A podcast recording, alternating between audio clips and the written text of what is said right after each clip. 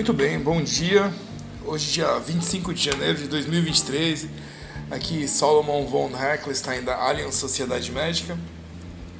E nós aqui na Sociedade Médica somos uma sociedade que busca o desenvolvimento financeiro dos seus associados, os médicos, administradores de hospitais, enfermeiros, né? E o mercado financeiro, à distância, ele parece uma ciência é, incompreensível, né?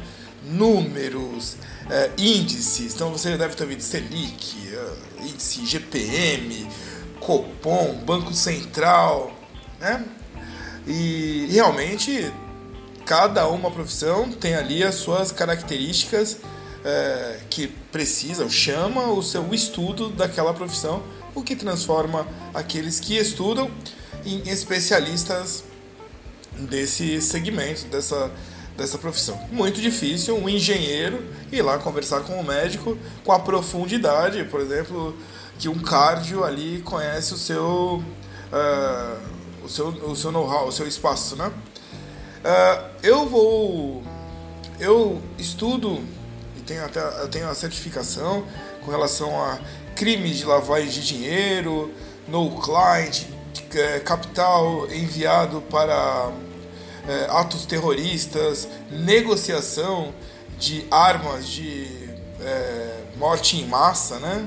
ali ministrado pela Interpol, alguns ministrados pela ONU. E nós vemos é, alguns crimes, já até falei, eu tenho, eu tenho gravado o Love Scam, que é o, o crime do Dom Juan digital, às vezes ali pelos aplicativos de de relacionamento, aparece a pessoa, seja homem ou mulher, e essa pessoa ela vai, é, através de umas técnicas de sedução e carência da outra parte, ele começa a capturar, né, a pegar dinheiro por um envio é, voluntário. Mas isso é crime, já que o interesse daquela relação não é o namoro, o amor, o desenvolvimento ali da relação, mas sim o lucro é, capturado ali de maneira é, ilegal, né? Dando lesão ao, ao, ao, ao, parceiro, ao terceiro no caso, né? Vou falar hoje, nós escutamos muito, nós tivemos aí nos últimos pelo menos 10 anos, estamos em 2023, então 2013, tivemos o advento das criptomoedas. Então, provavelmente você já deve ter escutado sobre Bitcoin, criptomoedas. A Bitcoin é a mais famosa mas nós temos Ethereum, Bitcoin e surgem criptomoedas diariamente. E é, tínhamos a CVM no Brasil, ela trata da, da, criptomoeda agora.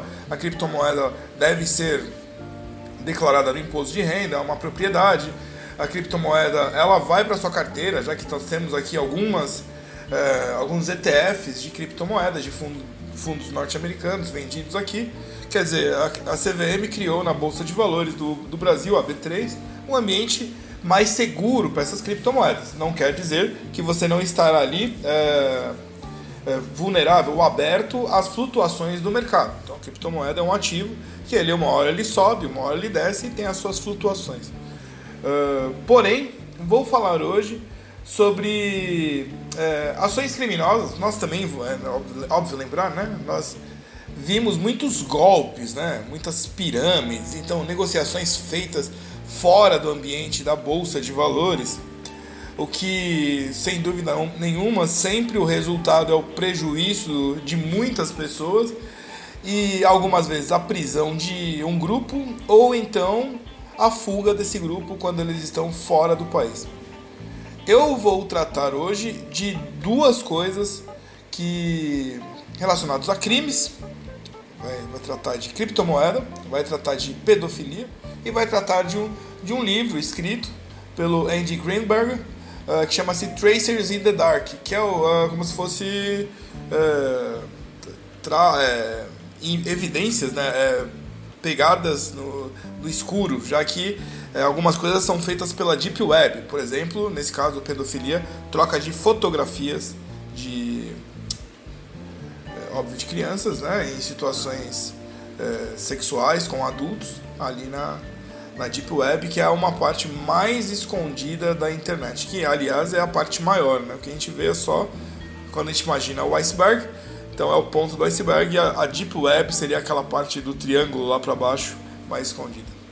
Então, uh, os criminosos eles achavam que as criptomoedas não podiam ser rastreadas e eles estavam absurd absurdamente errados. Em, em, Tracers in the Dark, Andy eh, Greenberg explica como especialistas e agências de, a, de aplicação da lei desvendaram os segredos do blockchain. São os investigadores, né? Então, em maio de 2021, Colonial Pipeline pagou 4,4 milhões em criptomoedas a hackers que mantinham uh, seus sistemas de computador como reféns. Então, os culpados, né, os, os, os, criminosos, faziam parte de uma gangue de ransomware cybercriminosa conhecida como DarkSide. O grupo forneceu à empresa um endereço para uma carteira digital, onde a colonial empresa poderia depositar o resgate. As criptomoedas, como o Bitcoin, elas se tornaram a moeda preferida dos cybercriminosos uh, que acreditam que usá-la o protege da aplicação da lei, porque é anônima e não rastreável. Acontece que eles estavam meio certos. Menos de um mês depois que a Colonial pagou a DarkSide, o Departamento de Justiça dos Estados Unidos conseguiu recuperar quase metade do resgate. E aí vem a pergunta: como que isso pode acontecer com uma moeda não rastreável?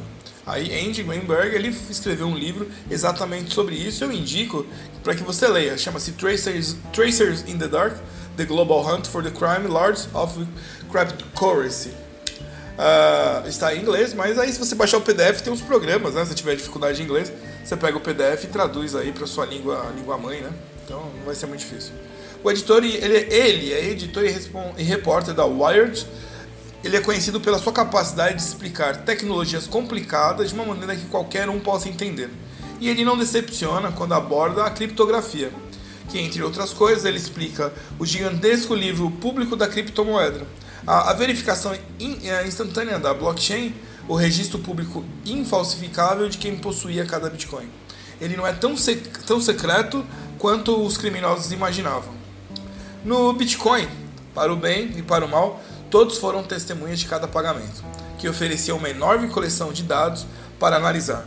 É o que ele escreve lá, entre aspas. Quem poderia dizer que padrões podem delatar usuários que pensavam que eram mais espertos do que aqueles que o observavam?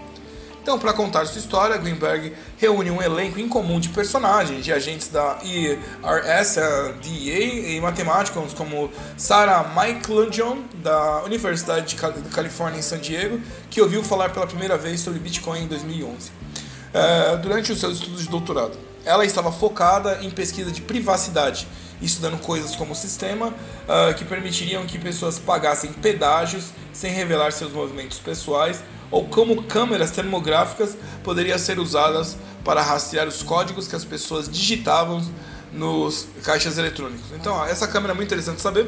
Você entrava ali, lá no, nos caixas eletrônicos dos Estados Unidos, não é como aqui, né, que tem uma cabine, porque aqui as pessoas roubam as outras, né, mais facilmente.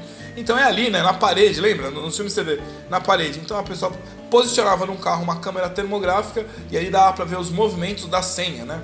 A câmera vai observar por termografia o movimento da mão e aí você tem a senha. O próximo passo era roubar o, os dados do cartão. Quando ela começou a cavar no blockchain, ela viu um quebra-cabeça que poderia ser resolvido. Sim, as identidades por trás desses pagamentos foram obscurecidas por endereços pseudônimos, longas sequências de 26 a 35 caracteres, mas para a matemática, isso parece um tipo inerente perigoso de folha de figueira para se esconder atrás, né? Ficar atrás ali da bananeira aqui no Brasil. O blockchain, como um enorme corpus não decifrado de uma linguagem antiga, escondia uma riqueza de segredo à vista de todos. Então, o que a matemática descobriu e o, repórter expõe também é que havia uma maneira de reduzir algum dos endereços do Bitcoin em identidades únicas às vezes, uma transação de Bitcoin vem de vários endereços diferentes, como se para uma transação de 10 dólares, por exemplo, você tirasse uma nota de bolso de 5 de um bolso, né, de um lado do bolso, e tirasse a outra da carteira. O software Bitcoin faz essa transação listando dois endereços como entradas em seguidas, quem os recebe como uma saída. Eu gravei, se você olhar no Instagram, tem lá explicações sobre. Uh, eu fiz o comparativo entre uh, Bitcoin e Ethereum velocidade, é, formação, mas coisa bem rápida de um minuto, um minuto e meio assim, para ter um, um, voo panorâmico. Vai lá no, no, uh, no Instagram, no Facebook também tem, na área Sociedade Médica, tem vários videozinhos explicando. Se não achar, me chama aqui que eu, que eu mando o link. Esse é um padrão que você pode ver no blockchain. E essa foi a epifania de Michael John. Ela escaneou seu banco de dados blockchain para cada transação de entrada múltipla, vinculando todas as entradas duplas, triplas ou até 100 vezes a identidade únicas. O resultado reduziu imediatamente o número de potenciais usuários de Bitcoin de 12 milhões até o momento para cerca de 5, eliminando mais da metade do problema. Michael John, a matemática, então começou a comprar coisas aleatórias com Bitcoin para ver como as carteiras funcionavam e descobrir a sua peculiaridade. Muitas carteiras de Bitcoin permitiam apenas que os gastadores pagassem a quantia total de moedas em um determinado endereço. Cada endereço era como um cofrinho que precisava ser arrombado para gastar a moeda que estava dentro. Gaste menos do que todo o valor daquele cofrinho e as sobras terão que ser armazenadas em um cofrinho recém-criado. Ok? Portanto, se você está pagando alguém